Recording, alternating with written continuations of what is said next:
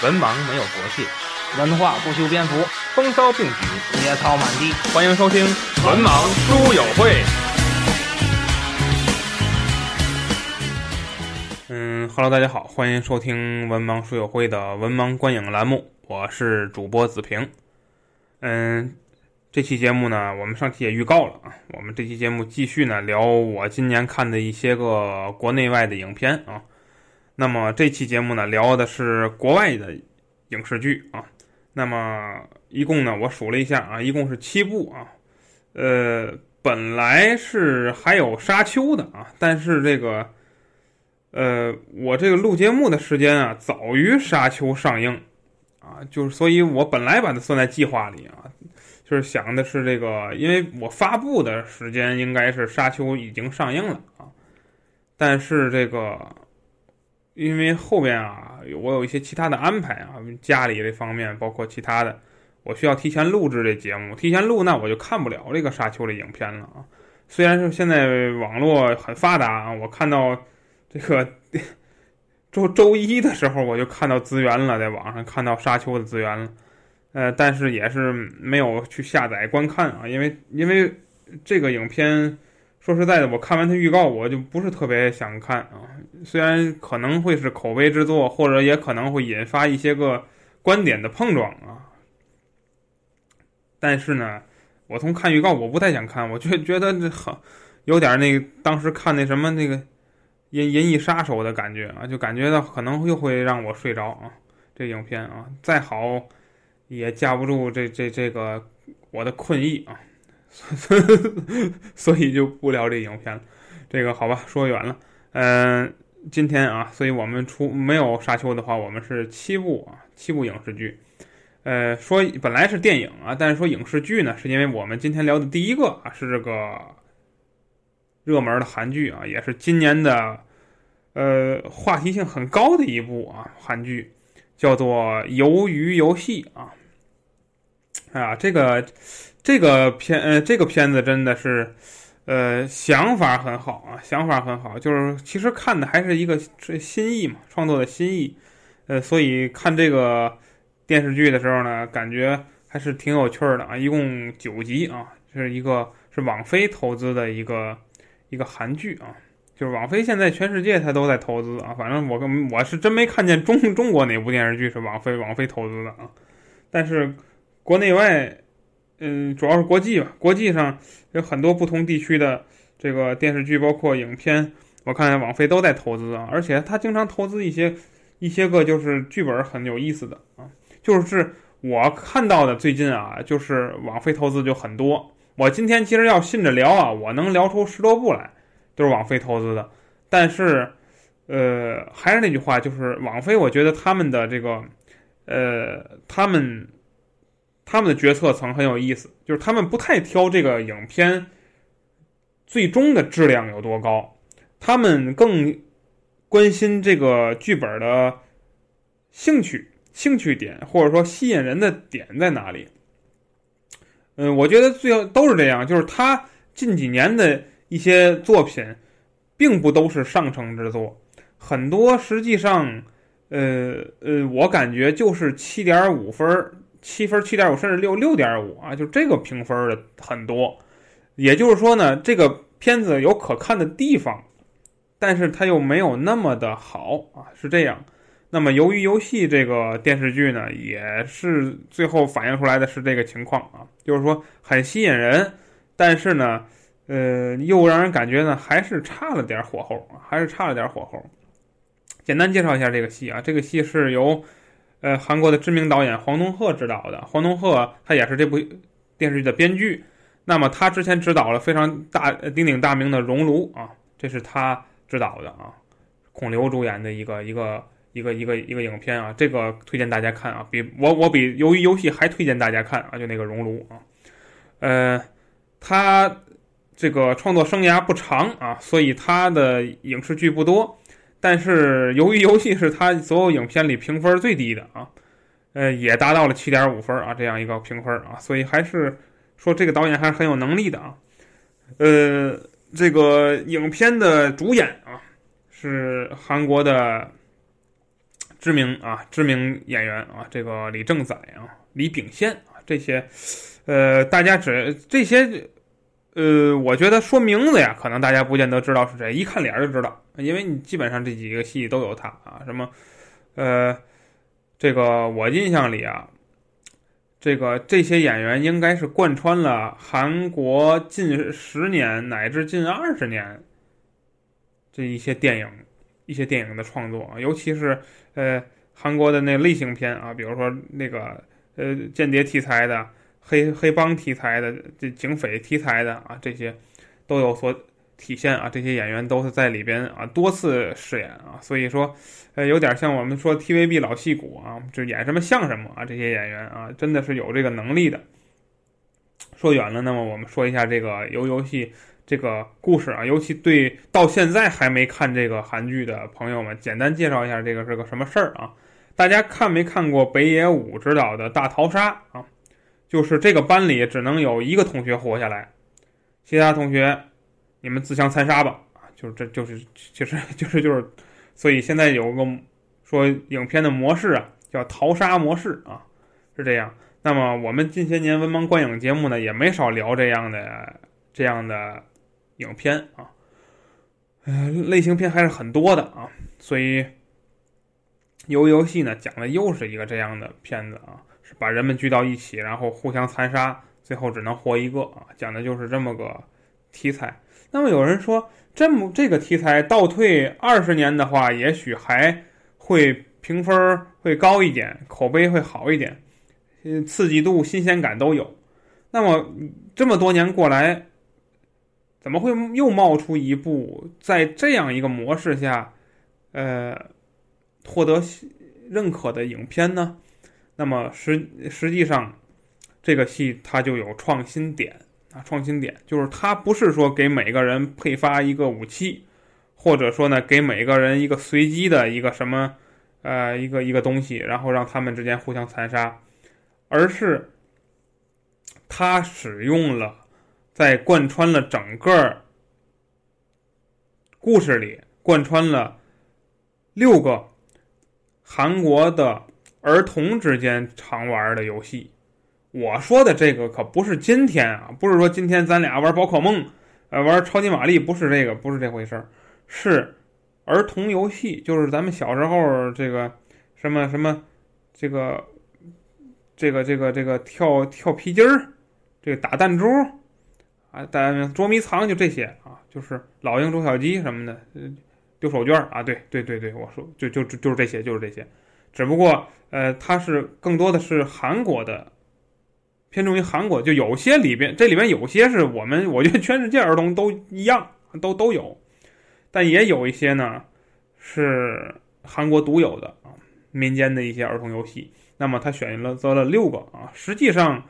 我觉得也就三四个，其他的老多，像什么拔河，它属于 儿童游戏吗？我也不了解。还有那个，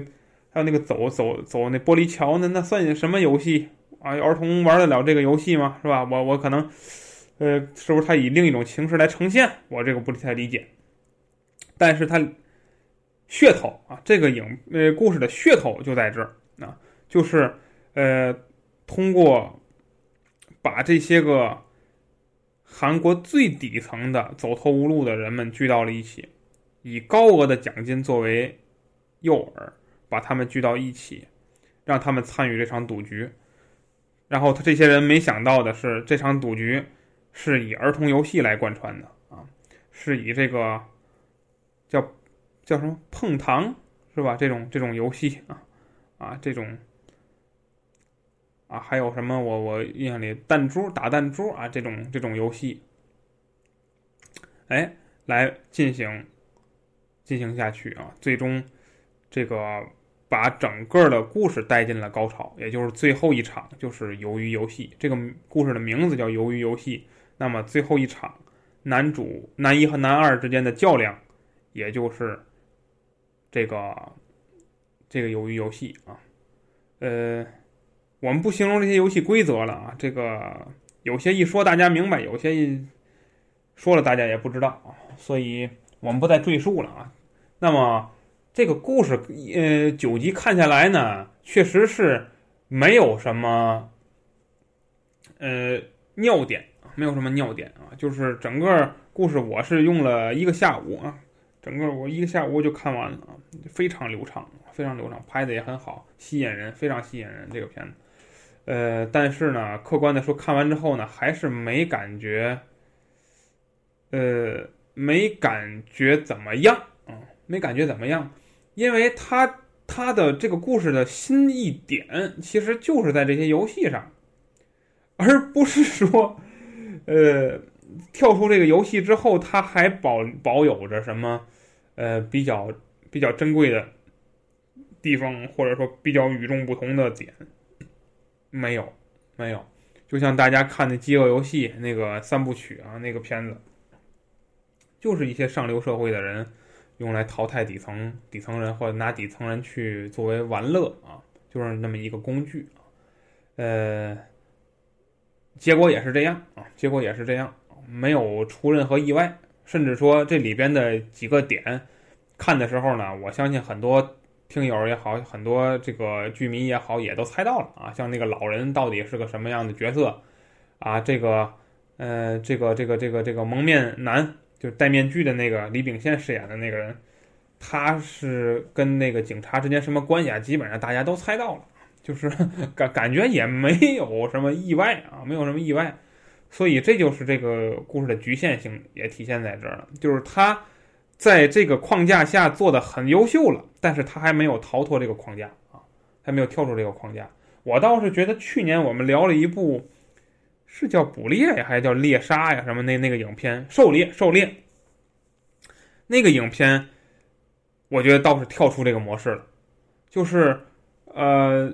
那个故事大家可以去听我们去年的这个《文盲观影》啊，就是里边有这期节目，呃，就是就是。里边的一个人，他是被选错了，选进来的啊，就是说同名可能但不是这个人选进来的，但是赶寸了，这个人是一个特种部队的人啊，结果他相当于是你你你把一个老虎放进羊圈里了嘛，所以他就反杀了这些人啊，这倒是真的跳出了跳出了。呃，怎么说这个模式啊？我觉得那个还挺，那个确实还是挺有意思的。但是由于游戏最看到最后呢，还是有点失望，还是有点失望啊。这是整对整个我对整个故事的一个看法。那么对演员的演技来，我觉得这些演员都是挺到位的啊。而且我还真是挺挺觉得这个，就是如果有一个戏啊，能让你觉得这里边的所有演员演的都很到位。这是不容易的啊，这不容易。那我觉得这也呃突出体现了，就韩国这么小的一个地方，嗯，你看哪个戏都有重复的演员，是吧？但是你恰恰是因为这个，才我觉得也也算是培养了和锻炼了他们的演员的演技，因为他们在不停的饰演不同的角色，他们的这个培训体系也相对来说比较完整。反观我们这个这头。好像演确实是戏多啊，戏多人也多，但是，呃，感觉那那天那是谁呀？那个安安飞老师聊革命电影，聊那个革命者，就说说这个啊，这个这李大钊演的也很好啊，就是那戏里的李大钊啊，那个角色演的也很好，然后这个他身边的那几个主要人物演的也都不错。但是工人们，什么农民是吧？他说当时说什么一些个一些人吧，配角，包括一些配有名的配角，演的一般，把反而让这个戏啊失色了。就是你主创和剧本，你把这个戏拔到一定高度了，但是配角影响了，或者配角或龙套，或者说这一些人物孵化道，它影响了这个戏，这就没到位，就没到位，说明你选角是有问题的。但是你说还有什么可选的人呢？可选的人你选不起呀。你像那我和我的父辈里，你能把陈陈是不是那叫什么？那叫呃呃李雪健，还有谁？张艺谋，你能把这些人请来吗？有几个戏能把这些人请来当配角，是吧？所以就说说远了啊，就说这意思。但是韩国影片或影视剧里，你却能看到，就是说这些。好演员们到哪儿真都是好演员啊，是这样。呃，那么这个戏里头呢，我反而让我眼前一亮的是这个戏里的一些年轻演员，是我觉得他们他们所展现出来的这个实力啊，是不容小觑的啊，不容小觑的。呃，比如说演那个警官的那个那个那个演员啊，呃，我觉得他这个当然他也不是说，呃，也不是新新的嗯演员了，他之前也演了一些一些一些影视作品，但是你还是感觉他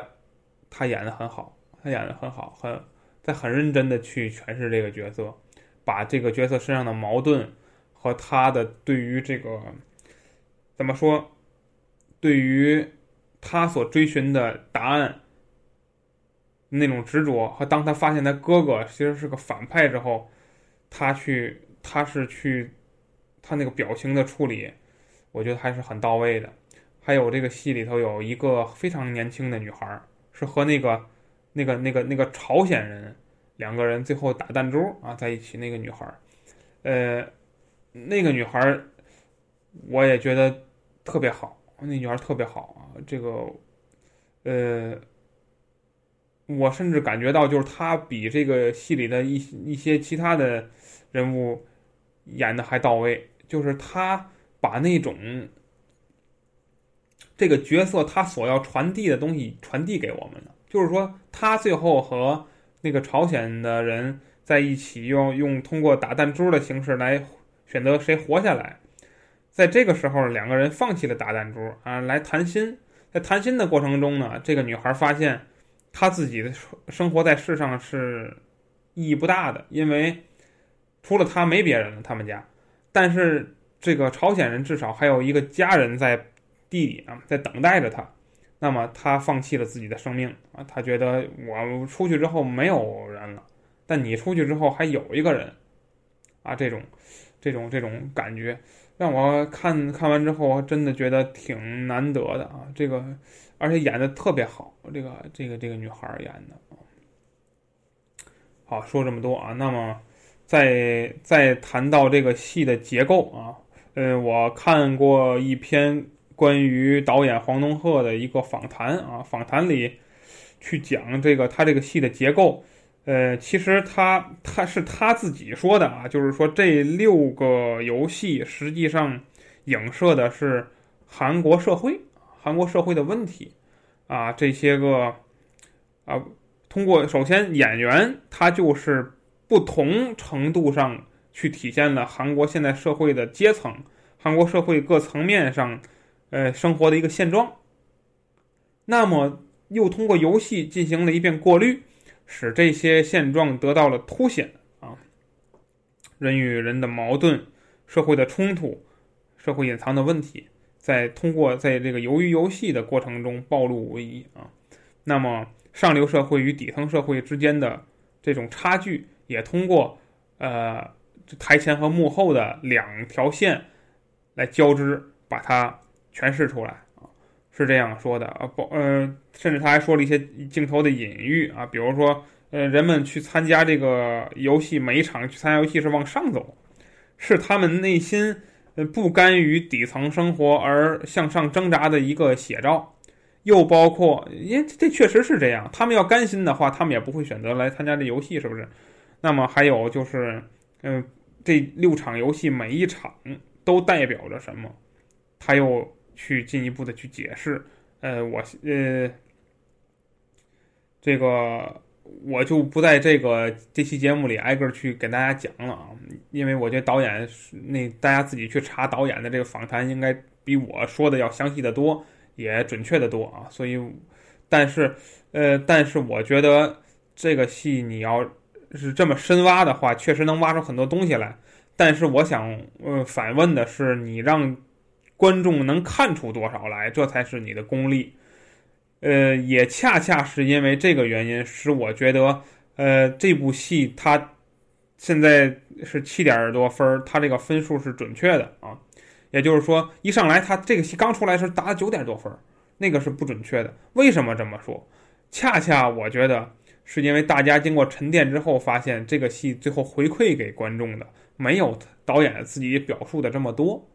也就是说，我们通过这个戏是看不到导演说的这些的，是吧？或者说，我们挖不出导演说的这些来。我觉得呢，也不是说我们理解能力有限，而是说你传递的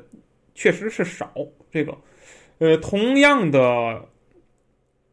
呃，一部通过镜头隐喻能给大家传递更多的呢，但当然是奉俊昊的作品，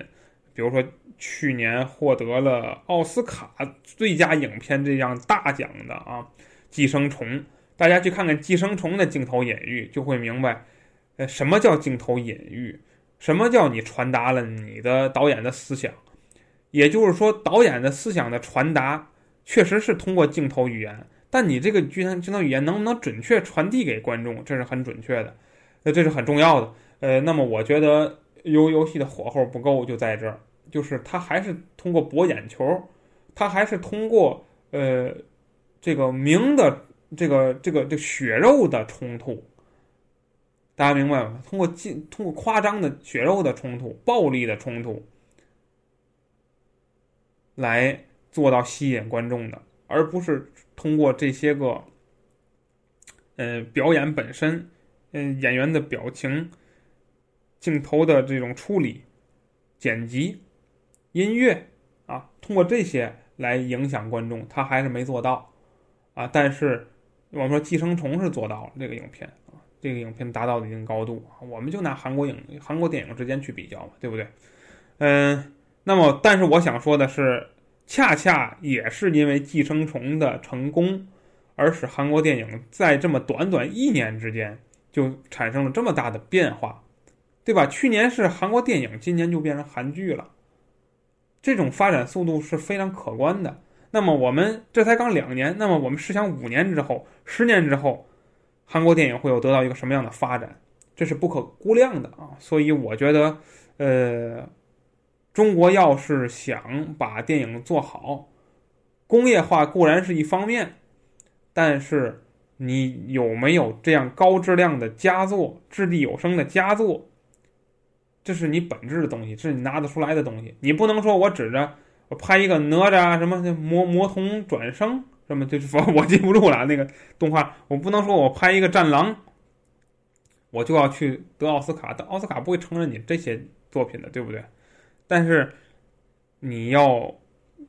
生呃制生产生产或制造出一部拍摄出一部什么样的影片呢？你拍摄出一个像《寄生虫》这样的影片。你拍摄出一个有深度的影片，但是你这个深度还要让观众感受得到，你是一部好电影。然后，我相信这样一步一步的去做就更好。我觉得这也不是一个，嗯，这也不是一个多遥远的目标。它比中国进世界杯要要要要可行性有可行性的多啊。呃，而且我觉得是很有可能的，就是中国再获奥斯卡，我觉得已经近了啊，已经近了，是能够等到的。为什么这么说？首先，我们曾经得过啊；其次就是，呃，随着我们的发展，这也是必然的，这也是必然会到来的啊。因为我们我在上期节目里也说了，通过我们近年看国产影片，我们其实是可喜的，也是可估量的啊。因为我们看到国产电影，呃，跟上一个十年比，它最大的进步就是做电呃做电影的人在思考了，他们开始思考了，这就很重要啊。好吧，呃，关于游游戏说这么多啊，嗯，我觉得呢九集的时间有一点长，因为呃除了其中的某一集我忘了，其他的每一集都一小时的长度，哎，是有一点长的啊，所以。呃，我中间没怎么跳，但偶偶尔也跳了一点儿，偶尔跳了一点儿，但整体还是看下来的啊，还是有一点长。但是我相信一定是能让你一口气儿看完的一个一个一个一个作品啊。呃，感对这类型影片的感兴趣的可以看一看啊。呃，实话实说啊，这个片子没有特别大的暴力场景啊，就是，比如说拿枪爆头，基本上就就是就是一个模糊画面啊，也不会说。看到脑浆崩裂啊，肢体破碎啊，看不到这些啊，呃，还好还好，所以，嗯，我觉得也没有，也不不用分级这个影片啊，可可以一看啊，好吧，说这么多，那么下一步呢，我们就按顺序还是聊韩国影片啊，呃，这部影片呢叫做《魔加迪沙》啊，也是我近期看的一个一个一个一个作品啊。呃，这个这个戏讲的是韩国外交史上的一个事件啊，韩国外交史上的一个一一一个一个事情。嗯，那么它的评分还是比较高的啊，这个影片上了八分啊。那么他是导演柳生完的一个一个作品啊。柳生完之前拍摄了一些惊悚惊悚题材啊，惊惊悚题材和悬疑题材的影片啊。那么在这一回呢，他做了一个呃政政治类啊政治类影片啊。嗯，我觉得还是还好啊。这个片子呢，呃，全片呢比较稳啊，我觉得拿捏的是比较稳。这个片子。呃，先说说讲的是什么啊？嗯，首先呢，几位老戏骨啊，在这里面呢，也是担任了主演啊。金允石啊，这不用说了啊，这是这个在 在很多韩韩国电影里都能看到他的这个身影啊。赵寅成啊，还有这个许俊豪啊，这这些这些老演员啊，呃，讲了一个什么事儿呢？就是，呃，韩国他。之前要加入联合国，大概在七十年代，哎，七七八十年代的时候加入联合国，那么他要去争取票数比较多的地区给他投票啊，那么他们就去到了这个非洲啊，非洲，那么找到了索马里啊，那希望索马里呢能给他们投上宝贵的一票，所以呢就讲了是在索马里的韩国大使啊，这个一行人啊，因为韩国大大使一般就是他得在那儿待很久，所以他的家眷都在那里。大概是那么，呃，我也记不住了，五六个人吧，那么一个一个一个情况啊。那么他们五六个人呢，在索马里担任韩国大使的时候呢，呃，索马里爆发了内战，那么他们与外界失去了联系啊。在这个过程中，他们是怎么自救的啊？讲的是这个事情啊。嗯，这个片子让我觉得过程很无聊啊。但是结尾很好，是这么个片子，就是说，呃，为什么呢？因为这个就是我刚才讲的是一个主线啊，故事主线。那么它其实这个故事里还有一条更重要的线，就是，嗯，在韩国争取索马里的这个选票的时候呢，朝鲜大使馆也出面了啊，朝鲜在索马里的大使馆也出面了。去干涉他们之间的这个事情啊，说白了就是搅局啊。他们去呃朝鲜去搅局，但是呢，内战这个索马里内战一爆发呢，呃，韩国和朝鲜呢都与外界失去了联系，而且呢，朝鲜大使馆呢就被这个呃反叛者呢或者说叛军给攻占了啊。人人家可能叫起义军啊，这次咱别随便乱说这词儿。然后这个。被他们给攻占了，攻占之后呢，就被他们被迫被赶被逃逃亡。朝鲜人更多，他们拉家带口，连小孩都有啊，好好几十个人。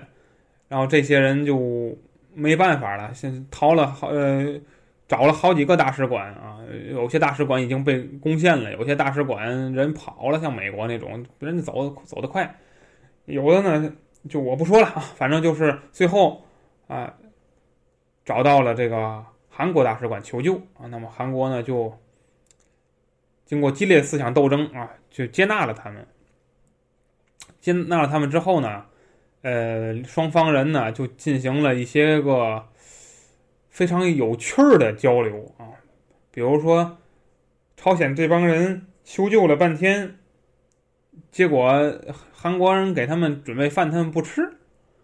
因为他们他们觉得韩国人会下毒啊。最后，韩国大使没办法了，把朝鲜大使的那那碗饭拿出来，端起来吃了。吃了两口之后，说：“你看我没事吧？你吃吧。”就是很无奈啊，真的是政治斗争这种东西，真是使人们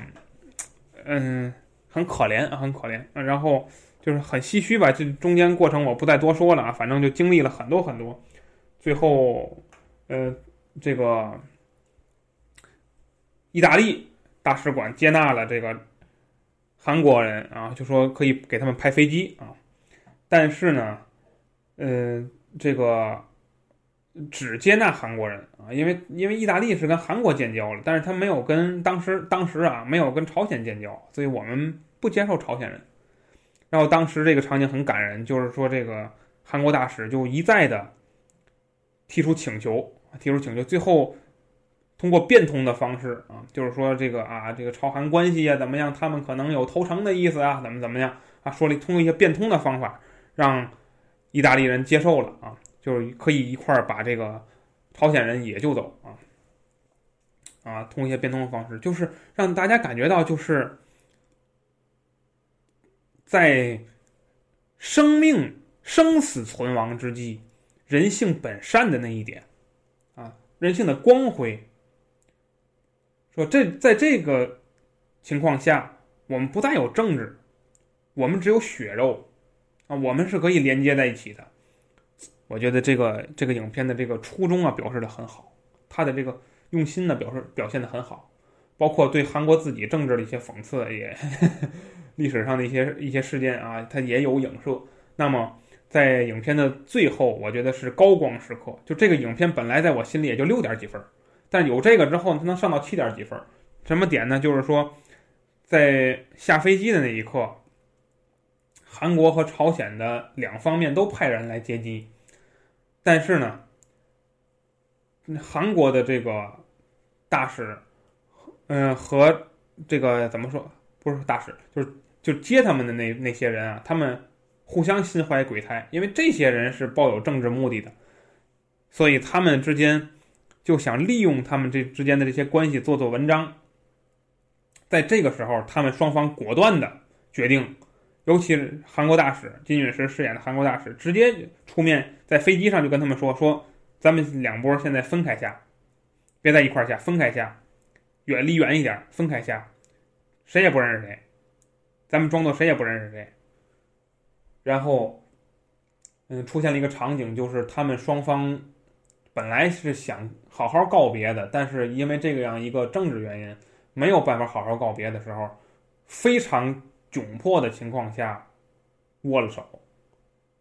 握了手，然后在上车的时候，从下飞机上车的时候，所有的人都强忍着这种不舍，但是没有人敢向对方看互看一眼。最后上车，然后两辆大巴分道扬镳，在那一刻，就是一切回到了起点！一切回到了起点，嗯。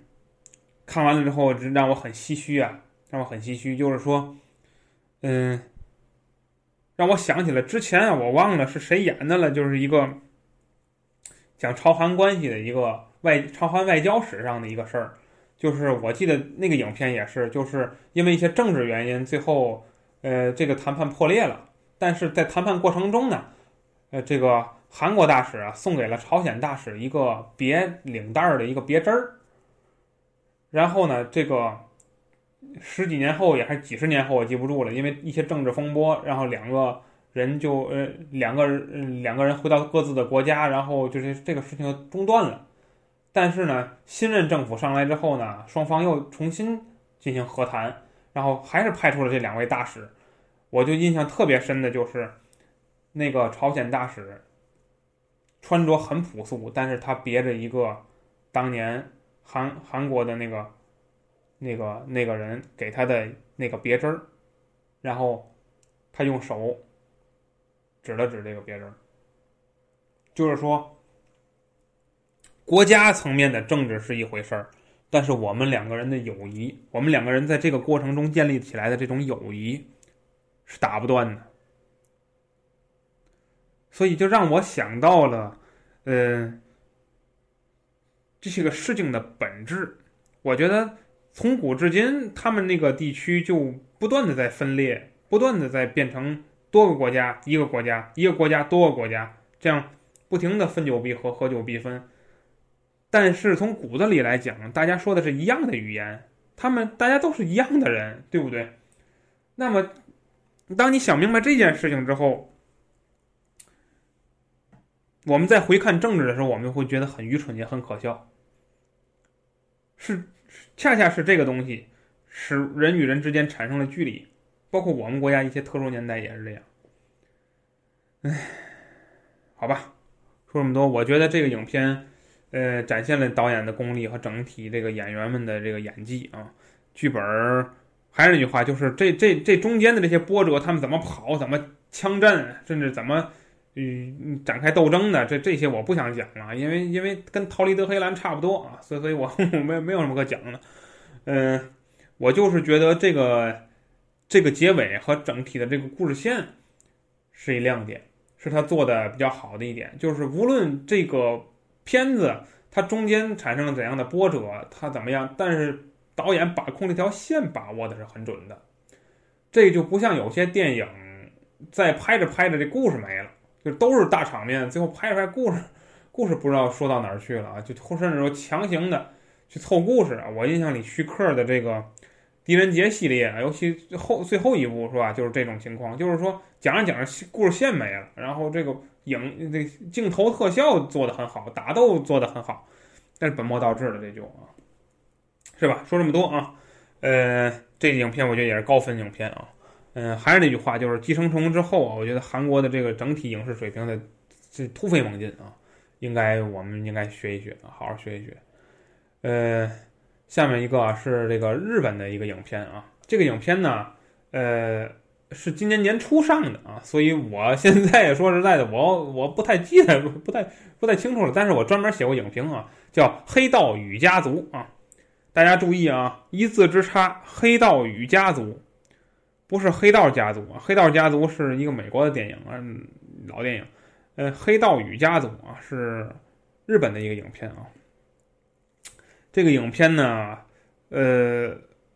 讲的是一个非常非常不寻常路的、不走寻常路的一个黑社会题材的片子。大家看这个黑社会黑社会影片啊，一般来说它是呃比较追逐这些个争吵和打斗的，以这个日本自己的一些，比如说我们之前看这个北野武的一些影片。他比较擅长这些，呃，而且宣扬这些，呃，等级森严的黑社会体系，还有帮派斗争，然后再加上一些个这个血肉横飞的画面、枪战，是这些，呃，包括早期六六七十年代，其实日本也就在做这些，呃，包括我们中国甚至还去模仿，是吧？还香港啊，什么港台一些地区。也也有这类似作品，呃，跟这个西方呢还不太一样啊，呃，那么《黑道与家族》这个影片呢，它是一两者的一个结合，我觉得就是它既保保留了日本呃原有的一些个东西，但是呢，它又扩展了，它又向家族扩展，它又向嗯我们所看到的黑社会背后的那一面，也就是说。他自己的这种怎么说？他自己的人生啊，他自己的人生这一面，我就觉得他讲的不是那些个荣耀。大家懂什么叫荣耀吗？就是大家看那个《古惑仔》系列，让你看完之后，你有些小孩学的不学好，就觉得啊，这玩意儿太帅了，一哥们儿一起这些东西，他不是讲这些，他不是讲这些，他是呃，让我们看完之后呢。很难受，你看啊，西方的这黑黑帮电影，让你看完之后怎么？你会反思，你反思黑帮的价值，你会反思他们的这些人生啊，呃，他们的处事理念。比如说像《教父》这些经典影片，《教父》就会让你感觉到，你从这看这个影片里，你有反思，但你也有收获。而这部《黑道与家族》则是完全的后者，甚至说把后者再剖析，让你感觉到。嗯，进一个人加入黑社会，他就是一个，呃，悲剧，他人生注定是一个悲剧啊，是这样。我觉得，所以，所以我觉得这这才是扫黑除恶应该轮循环播放的影片啊。嗯，这个，那么我专门写过影评，我也不在这个节目里再细说这个影片了。我觉得这个影片，呃，无论故事架构还是它的这个，这个，这个，呃。剪辑啊，脉络是比较清晰的啊，把这个，把这个人啊，他悲剧性的一生讲清楚了啊，就是从他这个替黑社会老大挡刀，然后加入黑社会被收为义子，再到替老大背锅进监狱，再到出来之后没工作，家庭也毁掉了，最后惨淡的结终结了自己的一生啊！就这这这这个这个过程展现的淋漓尽致啊！就是如果你说一个人生下来是有意义的，我觉得这个电影就是反驳了这个观点，就是它反映出了有些人生下来是没有意义的，有些人生人生这一辈子就是，嗯，怎么说？除了你让你叹一口气之外，没有什么想说的。所以我觉得这个影片确实给我们，尤其是今天那些个，呃，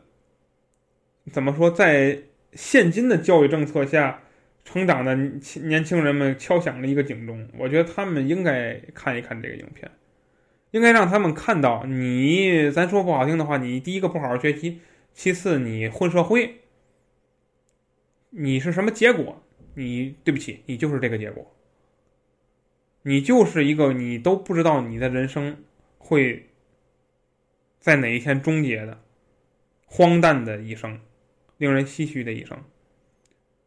到死的时候，没有人可怜你，连想来去思去想你的人都没有，比可怜还可怜，哼这样一个人生啊！所以，呃，我觉得值得反思的很多，也就是这也就是这部电影能够。呃，被大家所称道的一些地方吧。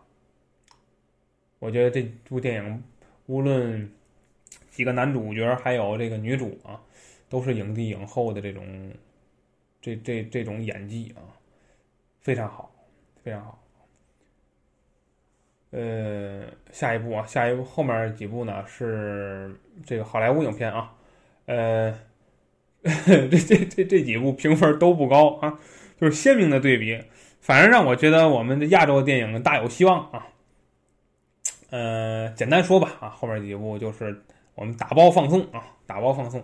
第一部呢叫呃对砍快乐啊，这个又叫砍人快乐啊，是去年年底的一部影片。那么去年年中的时候呢，就就当时就有这部影片的预告了啊。我看完之后觉得很有新意啊。呃，我印象里好像这个影片的导演就是。就是那个、那个、那个、那个，呃，《忌日快乐》的《忌日快乐》的导演，我印象里就就是他，我不知道是不是真的是他啊。呃，反正风格呃很像啊，风格很像啊，又血腥暴力，呃，又脑洞大开啊，这么个片子啊。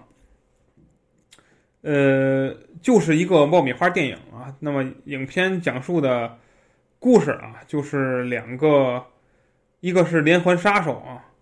一个是妙龄女孩啊，一个是，也就是说，我们说青春期女孩啊，呃呃，这个两个人呢，呃，无意之间呢互换了灵魂啊，导致了这个这个连环杀手体内啊住着的是这个女孩的灵魂，就是一个懵懂，还有一点儿，呃，还脑回路清奇的啊一个。未未成年少女啊，那么这连这个是连环杀手的灵魂呢，则进入了这个女孩的身体啊。那么，当女孩得知了这个杀手的真实身份之后，他要及时去挽救。为什么呢？因为他相当于是把这个杀手放进了一群学生里，所以这个学校就岌岌可危了啊。那么，他是怎么去力挽狂澜的呢？我们。把悬念留给大家啊，让大家自己去看这个影片就好了啊，非常非常有趣的一个影片啊，而且搞笑的地方很有意思啊，很有意思。呃，但是呢，还是那句话，就只不过是一个是是一个爆米花影片啊，呃，太轻松了啊，导致于不太紧张。这个片子你明知道是一个杀人，这个还而且时间很紧的一个影片，但是。呃，你不紧张，看这影片觉得很好玩好吧？说这么多啊，女女主很好，女主非常好。嗯，下一个影片啊，嗯，下一个影片评分比较高啊，是这个 DC 影呃 DC 的这个漫画改编的啊，这个华纳制作的大制作啊，这个超级英雄影片《X 特遣队》啊，也就是我们之前说的自杀小队啊，它的第三部作品啊。那自杀小队拍了三部了啊，那么第一部没成功，第二部扑街了啊，那么终于来到了第三部啊，第三部也就是叫全员集结啊。呃，那么我觉得这三部啊，每一部都是重启啊，就是每一部觉得前一部拍的不是特别好，他们就重启、重启、重启。那么终于在第三部重启之后呢，收到了意想不到的效果啊，也是口碑非常好啊。这个影片，呃，我归根结底就是我觉得超级英雄影片啊，其实你只要把握住一条线，把握住一条线，其次呢，呃，你要让主角。把自己的故事讲好。那么，对于《X 特遣队》这样的故事作品来说呢，它不好讲故事。为什么呢？它主角太多，它是一个英雄团体、英雄组织啊，所以他要把每一个人都讲清楚了呢，不容易。那么，在过去的两部里呢，他都失败了啊，甚至连小丑女自己的故事都没讲好。那么，在这部作品里啊，他。更好的把这几个人物的之间的矛盾和冲突集中集中起来，把这个故事讲的更紧凑了啊！而且最关关键的是，影片的节奏把握的很好啊。那么这个冲突点呢，可以说都是集中爆发，萌点呢也是呃有的放矢啊，而不是说随处的加包袱，不是这样啊。所以呃。也就造就了这部影片啊，它异于过去的两部啊，而且很多镜头语言把握的也很具有代表性和艺术性啊，这就呃归根于他们的这个这个这个这个怎么说？这个导演啊，导演，呃，大家知道这个他们的导演是詹姆斯·古恩啊，是一位知名的编剧啊和这个导演。那么呢，像他之前呢。这个，呃，创作过呃《活死人》《黎明》啊这样的一个大剧本啊，可以说，呃，把握这种惊悚影片或者说紧张感比较强烈的影片呢，他是游刃有余的。呃，最有名的他是他制作过《银河护卫队》啊。那么大家去想，像《银河护卫队》这样一个影片，它集结了这么多超级英雄也好，集结了这么多自身也有点问题的人物。那么呢，放到 X 特遣队上面呢，可以说是，呃，不能说照搬吧，但是他只要把这种成功模式复制出百分之六十来，这部影片就不会太差。那么结果呢，确实是也反馈出了他这样一种，呃，一种努力啊，呃，整个影片做的不错啊，呃，几个演员啊，我们不再赘述，呃，那么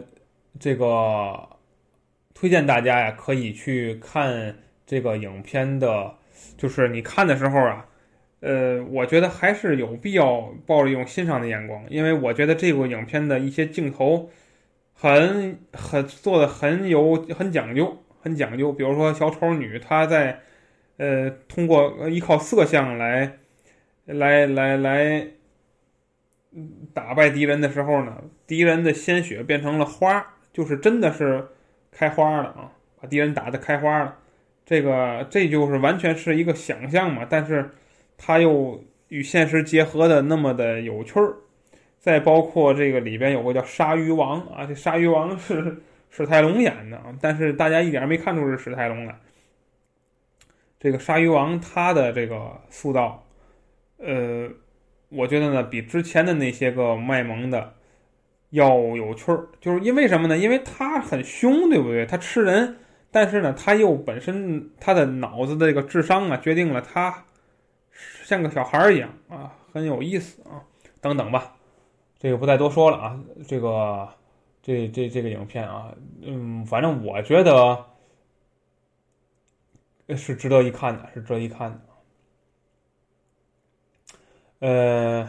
那么后面一个电影啊，叫做《凯特》啊，凯特这个。片子我也是之前看了预告啊，而且最关键的是呢，我呃通过李安他的《双子杀手》呢，我知道了这名女演员啊，玛丽伊丽莎白温斯特德啊。那么呢，我也是呃非常喜欢这个女演员啊。那么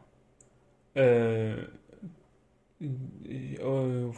我也没有因为她演技喜欢啊，我就是单纯的很喜欢这个女演员。我之前在这个文盲观影节目中，我也我忘了去年还是前年了。那聊《双子杀手》的时候，威尔史密斯我也。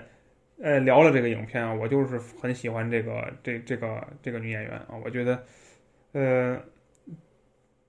这这就是没没有理由吧，是吧？然后，那么她现在主演了一个影片，那我当然是要看，那么也是不负期待啊。这个影片呢，虽然整体来说质量不高，但是这个女演员演的很好，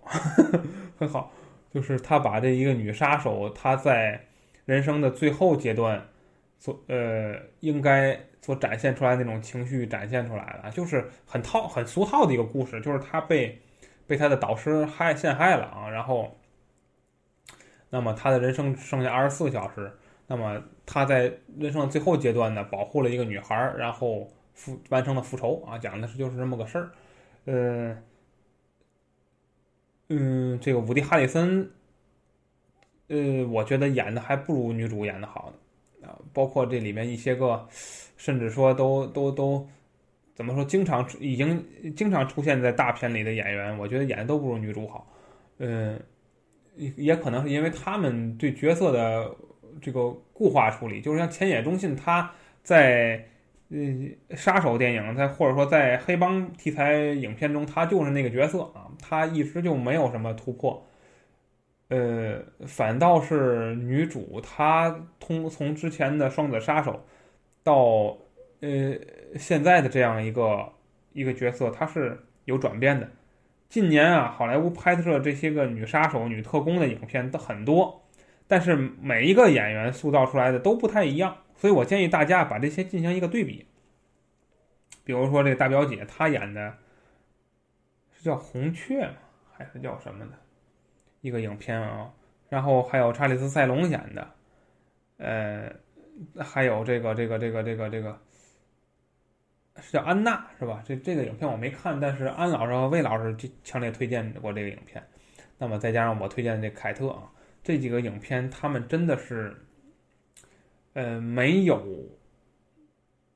没有说把女性角色固化，而是。呃，通过不同的角度去塑造女特工她们的形象啊，有的是干练的形象，呃，有的呢是又充满内内心充满了，呃，内心有很多戏啊，呃，很多细节展现出了他们的这个这样一种不同的特点。那么还有的呢是，呃，女权这个女权的色彩比较重，像安娜这个戏，她就是把女性在这个特工这个行业中，或者说他的这种，呃，自我的一面体现了出来。而凯特呢，她则是另一种，就是说她是她，我觉得反而是反而是平权主义的一种代表，就是不分不分男女，不分男女，就是特工就是这样，就是生活可以随意一点。对吧？就是你男特工会找女性嘛，像詹姆斯邦德就是。那么女特工呢，也可以找男性。就我不是说故意的，像安娜那个电影说，我故意，就是说，我觉得他还是有一点在把他的东西嚷出来、喊出来。而凯特这个影片他没有这样去做，他就是非常自然的，就展现出了一个女特工在生活中自然而然的一个生活状态。通过电影的前几十分钟。嗯，然后直到电影出现转折之后，相当于他进入了呃这个这个模式化的一个第二阶段。第二阶段之后，他去寻求答案，去复仇，最后到高潮，然后释然，这样一个这样一个过渡，展现出了其实他只不过是众多特工中普普通通的一个人。而他是怎样走完最后的一生的啊？讲了这样一个小故事啊，其实不是特别复杂的一个故事，所以评分我觉得，哎，确实是有些平淡。这个故事虽然说，呃，导演在刻意的给他增加一些造型，增加一些个，呃，增加一些梗，增加一些噱头，但客观的说，效果不好，效果不好，没有把，没有充分把演员的内心戏展现出来。我所以我觉得这个戏的文戏和打戏都一般。你要说打戏的话，我觉得查理斯·塞隆的打戏更好一些，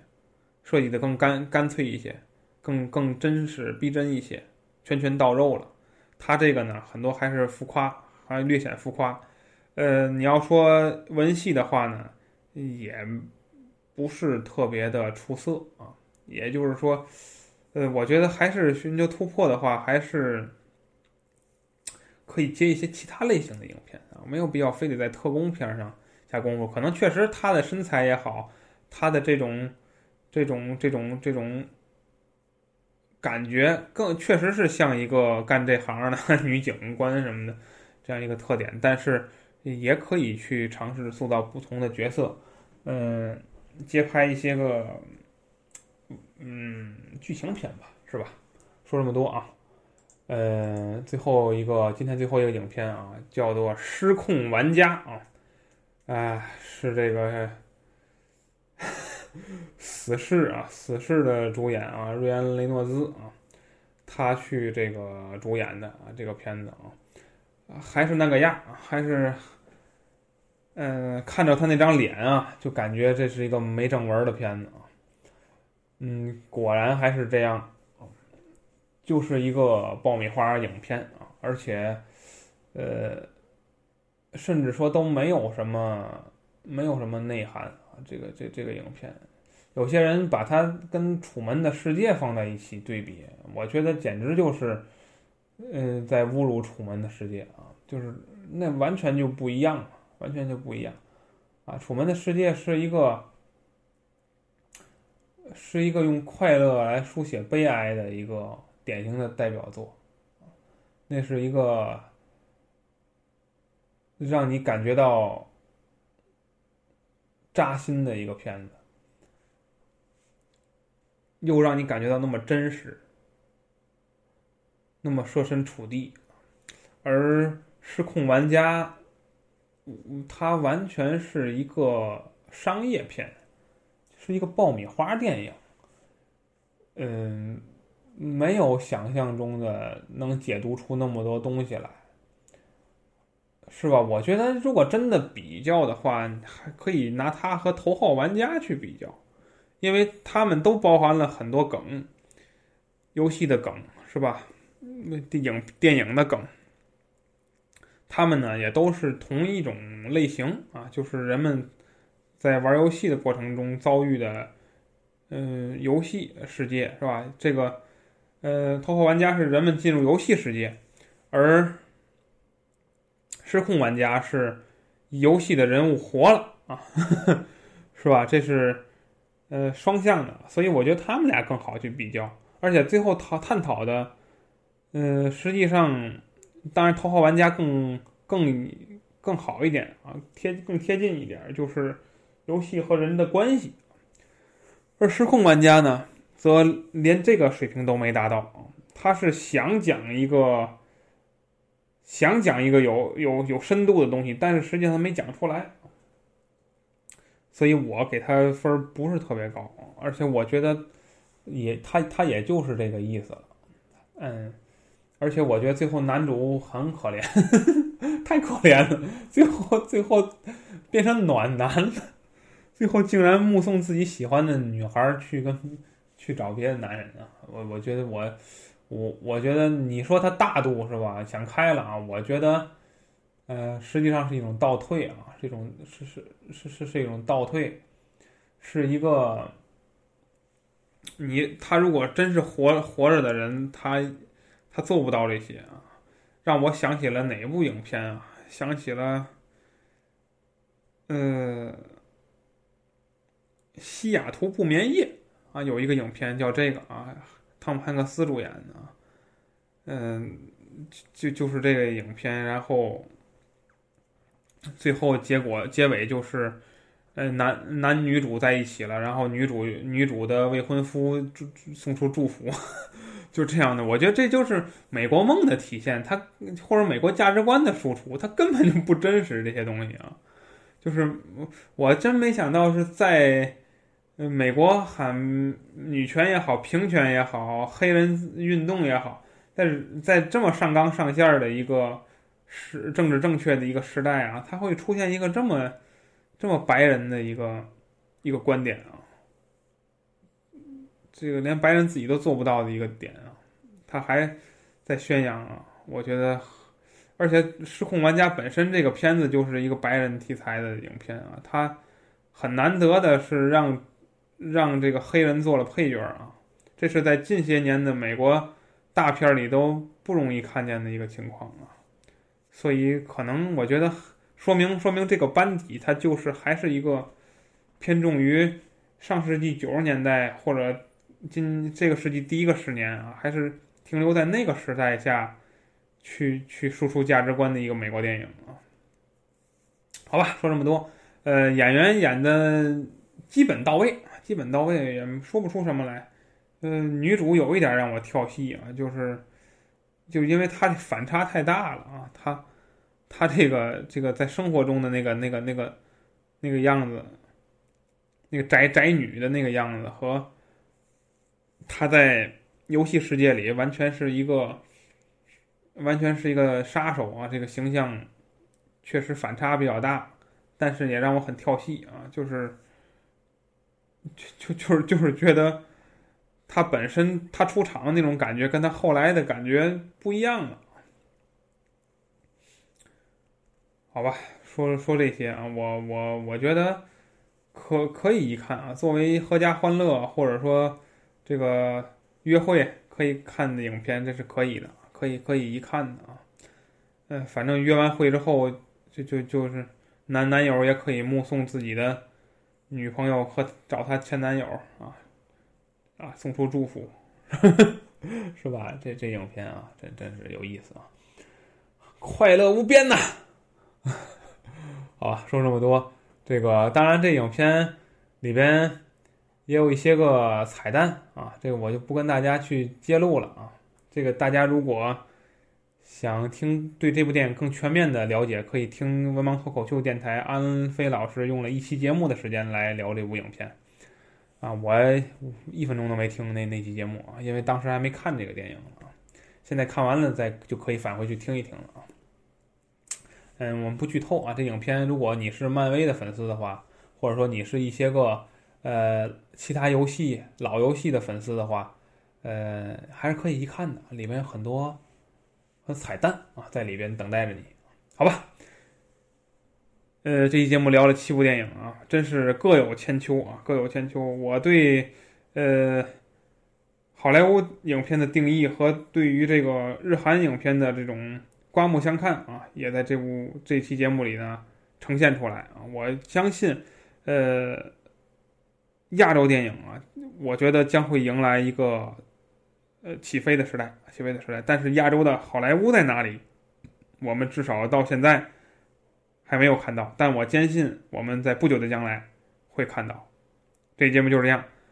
嗯，大家如果对电影还有这些电影还有什么想说的？想评论的，可以在节目下方进行留言。